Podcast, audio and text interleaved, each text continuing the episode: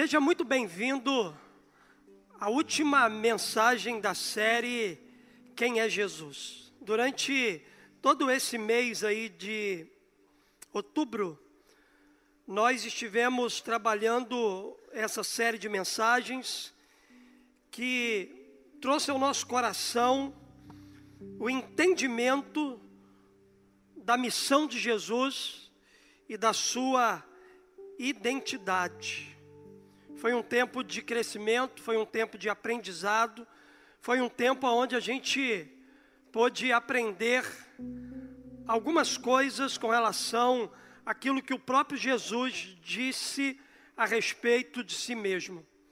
E hoje nós estamos aqui na nossa última mensagem dessa nossa série. Eu quero que você abra sua Bíblia aí no Evangelho de João, capítulo 15, verso 1 nós vamos ler esse versículo agora pela manhã, vamos meditar nele nesse domingo. Evangelho de João, capítulo 15, verso 1, a Bíblia diz assim: o próprio Jesus, ele declara: Eu sou a videira verdadeira e meu pai é o agricultor. Vamos todos ler juntos esse versículo aí? Jesus disse o seguinte: Eu sou a videira verdadeira e o meu pai é o agricultor. Aqui está o sétimo e último eu sou de Jesus. Já havíamos visto ele dizer: Eu sou o pão da vida, eu sou a luz do mundo, eu sou a porta, eu sou o bom pastor, eu sou o caminho, a verdade e a vida, eu sou a ressurreição e a vida. E agora, aqui nesse texto, Jesus ele declara: Eu sou a videira verdadeira. Nesse texto, Jesus ele utiliza a metáfora da videira para ele falar sobre o seu relacionamento com os seus discípulos. Relacionamento este que leva o discípulo de Cristo a viver uma vida de frutificação. É importante a gente entender que cada discípulo de Jesus, ele nasceu para frutificar. Eu e você nascemos para dar bons frutos. E é interessante que quando a gente olha para essa metáfora, no texto destacam-se representações significativas e importantes, com Jesus assumindo o papel da videira e o pai desempenhando o papel do agricultor. E quando a gente olha para essa metáfora, a gente vai perceber que nesse texto nós somos os ramos e o Espírito Santo, ele é a seiva por meio de quem os frutos são gerados. A partir disso, o que, que a gente pode aprender com essa última declaração de Jesus? O que, que Jesus ele quer nos ensinar quando ele diz assim: Eu sou a videira verdadeira. Quais são as lições que a gente pode extrair de João capítulo 15? João capítulo 15, ele é um texto riquíssimo. João capítulo 15, ele traz lições profundas para o nosso coração. Olhando aqui para esse texto, eu quero usar apenas os primeiros cinco versículos e extrair desses cinco versículos as lições que nós vamos aprender a partir dessa declaração de Jesus de ser a videira verdadeira. Olhando aqui para a palavra de Deus, a gente aprende algumas verdades. Primeira, nessa declaração, Jesus ensina que não podemos dar frutos por nós mesmos. A primeira lição que Jesus nos ensina é essa: Nenhum de nós que estamos aqui temos a capacidade e a condição de darmos frutos por nós mesmos, a não ser se nós estivermos ligados na videira que é Ele. Eu e você não temos condições de frutificar por si mesmo. A única condição que a gente tem para dar frutos é permanecendo em Jesus. Ele mesmo vai dizer aqui, nos versos 4 e 5: permaneçam em mim e eu permanecerei em vocês. Nenhum ramo pode dar fruto por si mesmo, se não permanecer na videira. E ele diz aqui, ó, vocês também não podem dar frutos se não permanecerem em mim. Eu sou a videira, vocês são os ramos. Se alguém permanecer em mim e eu nele, esse dá muito fruto, pois sem mim vocês não podem fazer coisa alguma. Na verdade, esse texto aqui da palavra de Deus está ressaltando o princípio de uma vida que quer frutificar. Esse texto aqui ele ressalta a nossa total dependência de Jesus para produzirmos frutos. Assim como o ramo precisa da videira para receber a seiva e dar frutos, cada um de nós que estamos aqui nessa manhã também dependemos de Jesus para frutificar.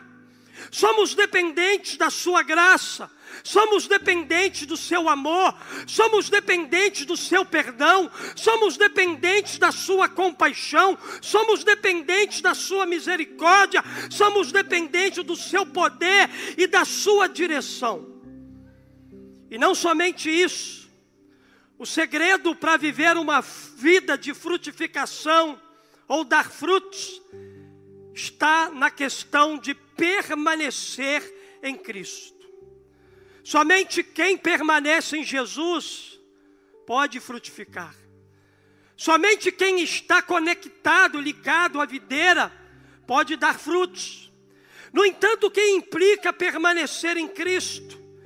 Permanecer em Cristo implica em manter comunhão constante, em orar, estudar a palavra, viver de acordo com os seus ensinamentos e princípios, Há muita gente querendo frutificar na vida, há muita gente querendo dar frutos sem permanecer em Cristo Jesus, sem estar conectado àquele que é a videira, sem se comprometer com uma vida de comunhão, de oração, de leitura da palavra, sem se comprometer em viver de acordo com os princípios e ensinamentos do céu. Quando a gente permanece em Cristo, nossas atitudes, nossos comportamentos, nossos pensamentos, nossas palavras, eles começam a refletir o caráter daquele em quem nós estamos conectados. Somente quando a gente permanece nele e depende dele, a gente pode verdadeiramente produzir frutos que venham glorificar e exaltar a grandeza de Jesus. Dessa forma, frutificar é a consequência natural de quem está ligado em Jesus. Quem está ligado em Jesus não precisa forçar nada para dar frutos. Quem está ligado em Jesus, quem permanece em Jesus, naturalmente vai frutificar, naturalmente vai dar frutos, naturalmente vai glorificar a sua vida, vai glorificar a vida do Pai através da sua própria vida. Então, nessa declaração, Jesus ele nos traz essa primeira lição. Jesus ensina que não podemos dar frutos por nós mesmos, porque sem Jesus nenhum de nós podemos fazer coisa alguma. Eu e você fazemos o que fazemos por causa de Jesus. Jesus é a fonte de inspiração. Jesus é o motivo para a gente viver. Jesus é aquele em quem eu extraio tudo aquilo que faz parte de uma vida espiritual saudável. Em Jesus, eu e você podemos frutificar e frutificando, glorificar a Deus em todas as coisas aqui nessa terra. Mas também, queridos, esse texto me ensina uma segunda lição. Olhando aqui para esse texto do Evangelho de João, capítulo 15, nessa declaração que Jesus fez a respeito de si mesmo, eu aprendo uma segunda verdade. Nessa declaração, Jesus ensina que uma vida infrutífera corre riscos. Deus nos fez para frutificar. E quando a gente não vive uma vida de frutificação, a gente está correndo riscos. A nossa vida está em perigo. A primeira parte aqui do verso 2 vai dizer assim: todo ramo que estando em mim não dá fruto, ele faz o quê? Ele corta. Jesus está dizendo aqui que aquele que não frutifica, ele será cortado. Então a primeira parte do verso enfatiza que os ramos que estão em Jesus, mas não produzem frutos, serão cortados. Esse versículo aqui nos adverte sobre os riscos de uma vida infrutífera. Agora é importante dizer o seguinte, que nem todos os discípulos de Cristo eles são frutíferos. Nem todos os discípulos de Cristo, eles dão frutos que glorifiquem a Deus. E a vida daqueles que não dão frutos que glorifiquem a Deus, é uma vida que está correndo riscos. E pastor, quais seriam as razões para isso? Poderia destacar aqui várias razões nessa manhã, como falta de dependência, falta de relacionamento com Jesus, o não desenvolvimento das disciplinas espirituais, a rebeldia por não aceitar a vontade de Deus para a sua vida e principalmente a distração com o pecado e com as coisas desse mundo. Todas essas coisas e outras razões podem nos tornar discípulos infrutíferos. No entanto, para tratar da ausência de fruto, na vida de um discípulo, Jesus diz que o agricultor, que é o pai, ele corta o ramo. Existem muitas interpretações com relação a essa palavra cortar. Alguns intérpretes da Bíblia vão dizer que aqui Jesus está falando dos ímpios. Mas eu não acredito que Jesus está falando de ímpios porque quando Jesus vai é, dizer aqui no texto bíblico, ele está falando de alguém que está nele. Ele diz aqui: todo ramo que estando em mim. Então é impossível Jesus estar falando que o agricultor vai cortar aqui um ramo que não está dando fruto, que Jesus está falando diretamente para a gente ímpio. Porque um ímpio não está em Jesus. Existem outras interpretações que vão dizer que esse texto está falando sobre perca de salvação, e eu acredito que o cristão genuíno, ele não perde a sua salvação. Há outras interpretações que vão dizer aqui que Jesus está falando aqui sobre falsos cristãos. A gente poderia aqui é, gastar um tempo falando sobre essas formas de interpretar essa expressão bíblica, mas o que eu quero dizer é aquilo que Deus me levou ao entendimento sobre esse verso bíblico. Na verdade, quando a gente vai olhar para essa passagem, a palavra cortar aqui, no original, ela significa levantar. E a ideia aqui sugere a imagem de um agricultor erguendo um calho que, ao crescer próximo ao chão, ele se torna inútil, infrutífero, devido à sua exposição à sujeira e à lama. Os ramos de uma videira, alguns têm ou crescem para o chão. E os ramos eles ficam assim, na terra, no chão, exposto à sujeira, exposto à lama.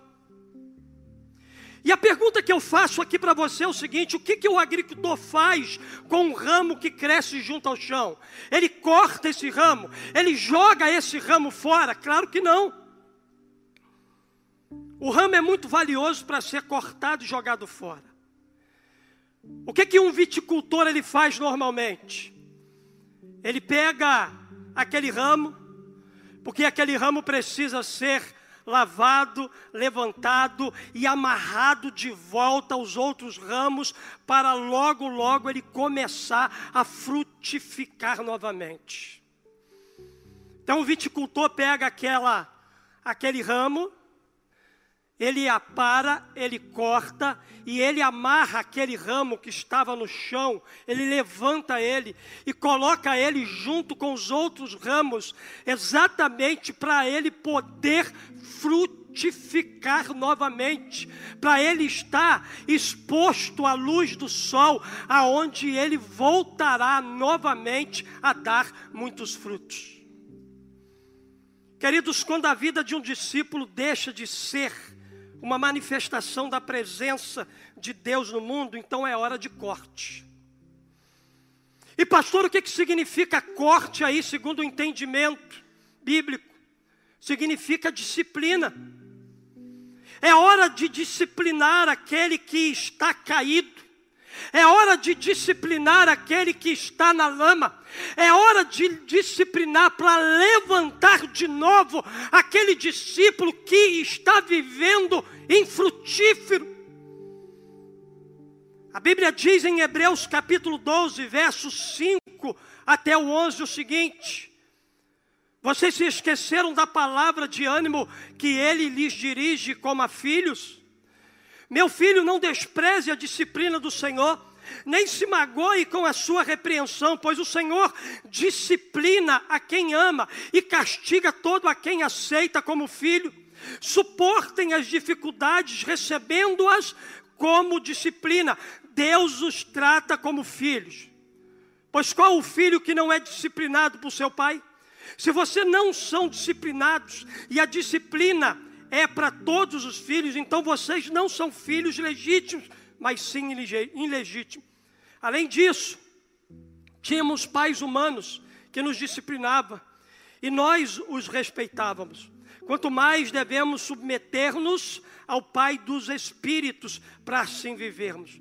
Nossos pais nos disciplinavam por culto período, segundo lhe parecia melhor mas Deus nos disciplina para o nosso bem, para que participemos da sua santidade. Nenhuma disciplina parece ser motivo de alegria no momento, mas sim de tristeza. Mais tarde, porém, produz fruto de justiça e paz para aqueles que por ela foram exercitados.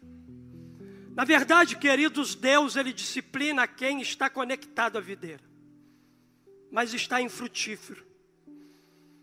Todo ramo infrutífero ele é disciplinado. Ele passa por um processo de correção. Ele passa por um processo de restauração. Por quê? Porque o propósito para o qual aquele ramo ele foi criado pelo Pai celestial é para que ele frutifique. Pastor, por que, que Deus faz isso? Ele faz isso para que uma vida estéril se torne em uma vida frutífera. Ele disciplina porque Ele é um pai que ama, embora seja doloroso, muitas das vezes a disciplina do pai também é um ato de amor responsável. Só disciplina quem ama de verdade, só corrige quem tem responsabilidade de amor para com o outro. E essa disciplina aqui, conforme o texto de Hebreus, tem por objetivo fazer com que o Filho de Deus produza frutos de justiça. Esse é o propósito da disciplina de Deus na vida daquele discípulo que não está frutificando mais. Deus disciplina ele para que ele se levante novamente e ele passe a frutificar, ele passe a dar frutos de justiça, ele passe a viver uma vida que de verdade venha exaltar e glorificar a grandeza dos céus. Então, nessa declaração, Jesus ensina que uma vida infrutífera corre riscos, corre risco de ser cortado, corre risco de passar pela disciplina, corre risco de ser corrigido, levantado, restaurado, para voltar a frutificar novamente.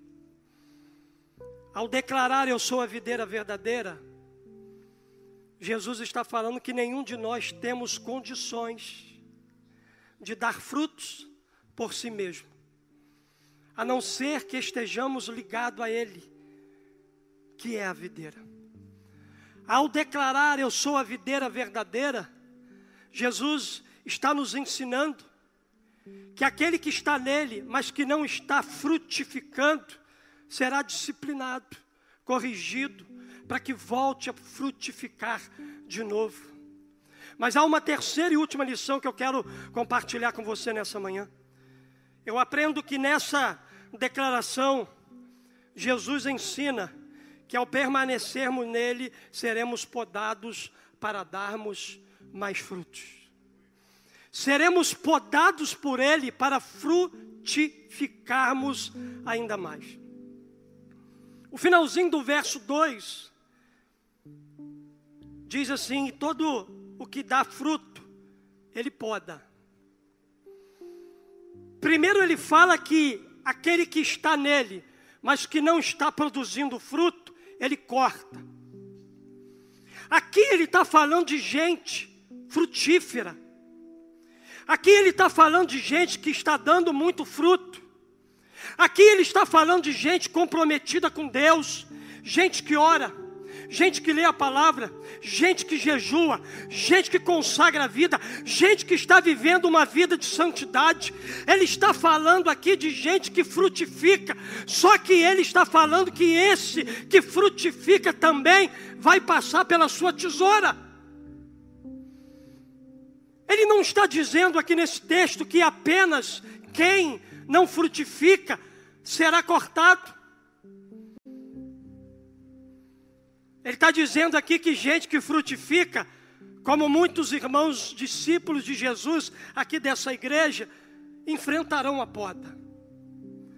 Ele diz aqui: todo que dá fruto, ele poda, para que dê mais fruto ainda. Na verdade, a poda é o meio que Deus usa em nossa vida para a gente frutificar ainda mais. Quanto mais a gente permanece em Cristo, mais fruto a gente produz. E quanto mais fruto a gente produz, mais o Pai nos poda para que a qualidade mantenha-se no mesmo nível da quantidade.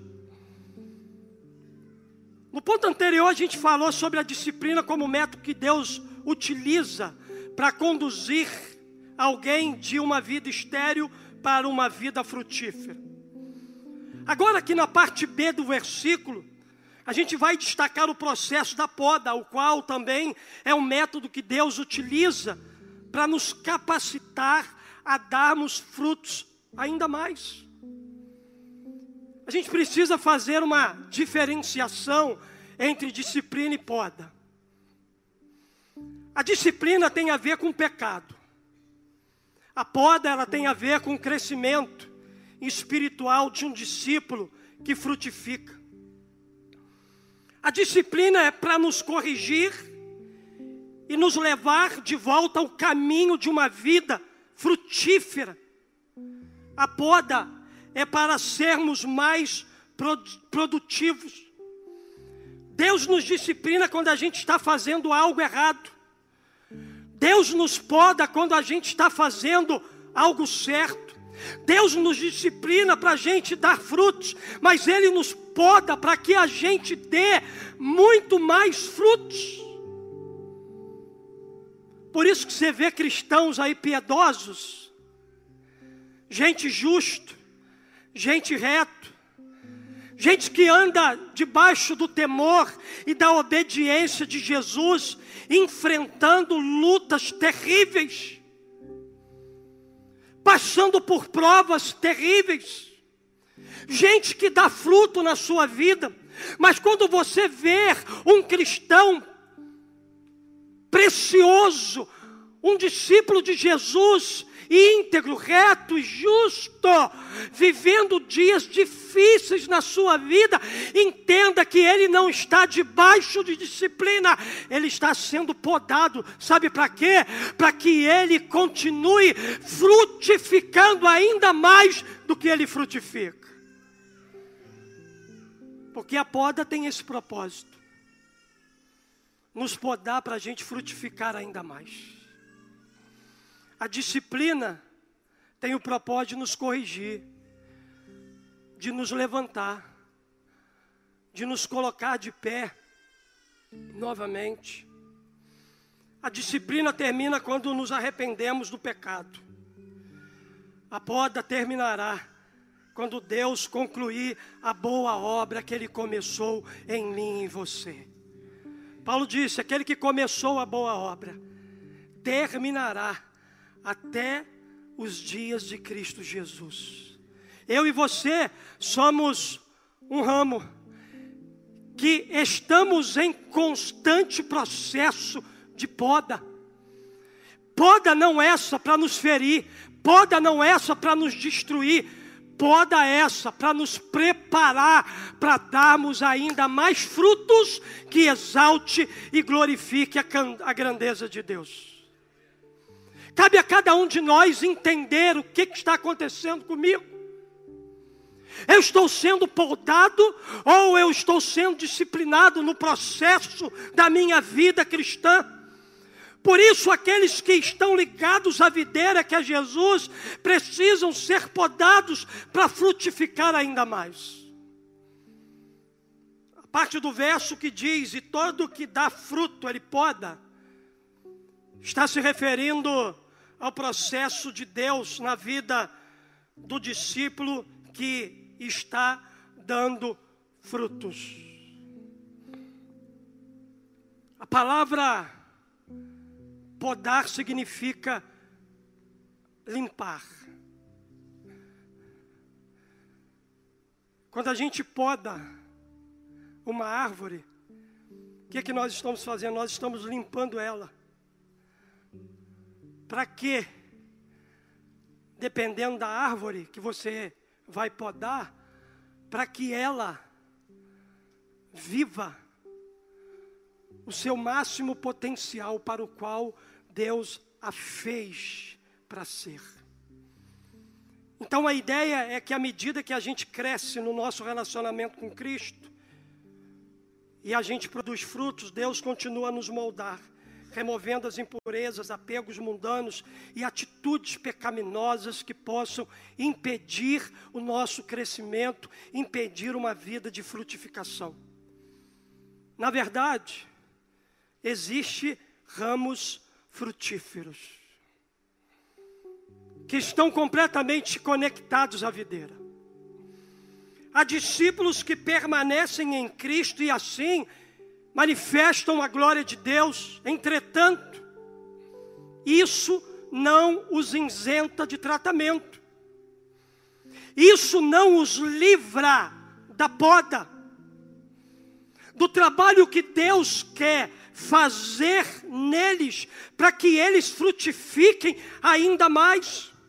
O ramo que dá fruto é limpo para que produza mais fruto. Se você está produzindo fruto, pode produzir mais fruto ainda. O Pai cortará da sua vida tudo aquilo que o impede de viver uma vida de frutificação abundante. A tesoura de Deus irá podar você e não destruir, a fim de capacitar cada um de nós para frutificarmos ainda mais. Deus vai podar você. Deus vai podar a minha vida. Deus vai podar a igreja batista memorial, não para destruir a igreja, mas para fazer com que essa igreja seja uma árvore frutífera, para que todos aqueles que tiverem fome encontrem Jesus nesse lugar. Prepare-se para a poda. Prepare-se para a limpeza. Prepare-se para um tempo em que Deus vai conduzir essa igreja a um tempo de crescimento e de maturidade na presença dEle. Enquanto estivermos no processo de santificação, aquele que começou a boa obra ainda não terminou. Aquele que começou a boa obra está trabalhando em nós. Aquele que começou a boa obra está podando. Então, enquanto estivermos no processo, sempre haverá o que ser melhorado, transformado e purificado, limpo, para que sejamos mais parecidos com Jesus, manifestando assim a glória de Deus Pai. Portanto, nessa declaração, Jesus ensina que ao permanecermos nele, seremos podados para darmos mais frutos ainda, frutos que glorifiquem e exaltem a grandeza do Senhor. Fica de pé no seu lugar, por gentileza. Eu sou a videira verdadeira, declarou Jesus. E eu quero concluir esse tempo, essa palavra, essa ministração, dizendo para você que nessa última declaração de Jesus, no Evangelho de João, torna-se evidente que a única forma de produzirmos frutos é através da nossa contínua conexão com Ele. Porque se você ler o Evangelho de João, capítulo 15, se você ler principalmente do verso 1 até o verso 11, que são os versículos em que Jesus trata sobre essa metáfora, sobre esse assunto, você vai perceber claramente ali que a palavra-chave aqui é permanecer. E pastor, o que seria permanecer? Permanecer significa ligar-se intimamente. Quando Jesus nos chama ou nos pede para permanecermos nele, Jesus está nos convidando para a intimidade. Jesus está nos convidando para o relacionamento estreito, de amor, de santidade. Um relacionamento onde Ele quer derramar dele sobre a nossa vida, sobre o nosso coração. Essa palavra permanecer, ela foi usada dez vezes nos onze versículos do capítulo 15. Na verdade, sua repetição, ela não é acidental. Há um propósito, há uma orientação por trás disso. E qual é a orientação, pastor? Qual é a síntese de João 15, quando Jesus nos convida a se ligar intimamente com Ele? Quando Jesus nos convida a estacionar a nossa vida aos pés dele. A mensagem central aqui de João 15 é o seguinte: o propósito de Deus não é que você faça mais por Ele, mas que você escolha estar mais com Ele. Jesus não precisa de nada que a gente faz para Ele. Jesus só quer nos ter. Jesus só quer passar tempo com a gente. Jesus não mandou a gente fazer nada, gente que embaralhou o negócio e inventou um monte de coisa para a gente fazer. Ratificando aqui, só teve uma coisa que Jesus mandou a gente fazer: Jesus mandou a gente fazer discípulos. O restante é invenção humana. A gente muitas das vezes troca isso, a gente se envolve, envolve, envolve, com muito a fazer para Deus e se esquece de estar com Deus. João 15 vem nos desafiar a gente mudar a nossa rota, a gente mudar o nosso caminho, ao invés de fazermos coisas para Deus, Deus nos aguarda para estarmos com Ele. Jesus quer muito mais você do que as suas obras. Jesus, ele quer o seu coração muito mais do que o teu ministério. Jesus, ele quer a tua vida muito mais do que aquilo que você e eu podemos fazer para ele. Permaneça em mim. E ele disse: Eu vou permanecer em você. Júnior Bahia, toque esse teclado com paixão. Mas antes de dedilhar aí, folheie a palavra, vá para o teu quarto secreto, tenha um tempo com Ele, porque ali você vai ser abastecido para você transbordar. Porque é muito mais do que fazer.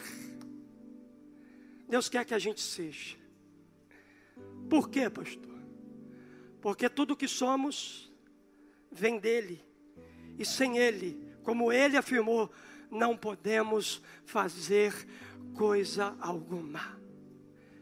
Vira para o teu irmão que está ao teu lado diga assim para ele: ó, sem Jesus, você não pode fazer coisa alguma. Diga mais forte para a vida dele. Diga assim: sem Jesus, você não pode fazer coisa alguma. Se o ramo está desconectado da videira, então não pode receber da seiva, não pode receber do Espírito Santo, porque a seiva passa pela videira, a presença do Espírito Santo passa pela videira, e quem não está conectado à videira, não tem possibilidade nenhuma, esse ramo de receber da seiva e não vai produzir fruto algum que venha glorificar a Deus. Eu sou a videira verdadeira. Para que a gente entenda que não podemos por nós mesmos dar frutos.